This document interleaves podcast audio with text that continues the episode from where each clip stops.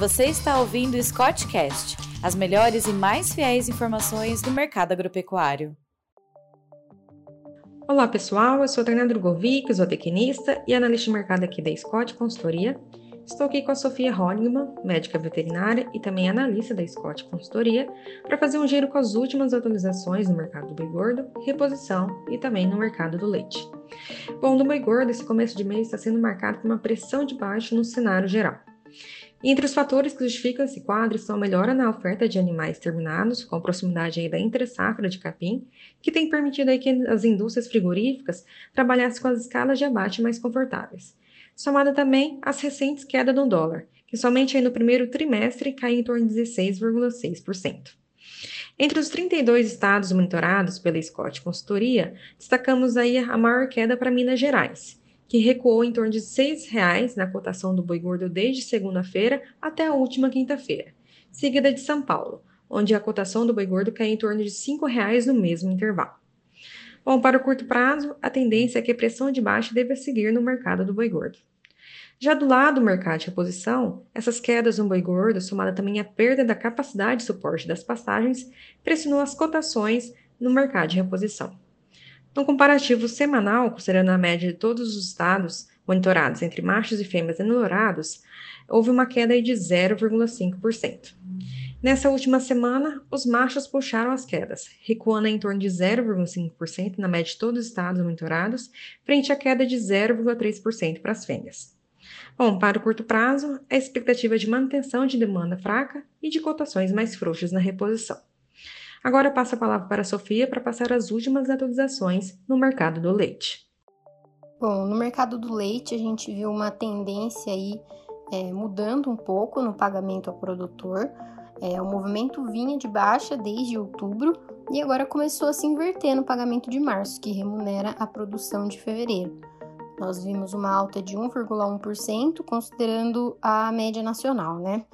E aí, trazendo um pouco mais outras informações a respeito do atacado e do varejo, principalmente, até porque outras informações o nosso ouvinte pode encontrar na nata do leite, é, falando um pouco sobre o mercado atacadista e varejista, é, o alto custo de produção das indústrias, tanto para comprar matéria-prima mesmo, quanto com energia, embalagem é, e outros fatores, fizeram com que esses ajustes fossem repassados à ponta final da cadeia.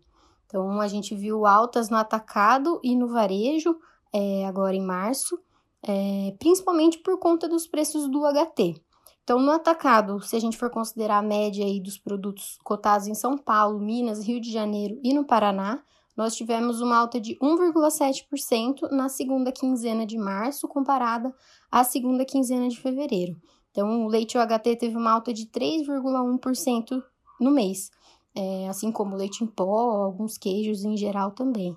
É, e o leite OHT ficou cotado em 3,43 o litro. Então, essas altas elas demonstram que os canais de distribuição estão é, absorvendo o repasse, mas a gente não sabe qual é a sustentação desse movimento, né? Já que o consumo de lácteos ainda segue bem fraco. E aí, falando um pouco sobre o varejo, a gente teve uma alta de 6% agora em março, considerando os produtos lácteos aqui de São Paulo. É, Minas Gerais, Rio de Janeiro e Paraná, a gente também teve variações positivas entre 3,4% e 5,3%. É, e aí o leite UHT ficou cotado em 4,95% é, aqui em São Paulo. E outros produtos como manteiga, creme de leite, leite condensado também tiveram altas. E aí o que, que a gente pode esperar agora para abril, né? A tendência de preços firmes no, no pagamento ao produtor e as indústrias esperam é, que esse custo de produção é, industrial realmente permaneça elevado.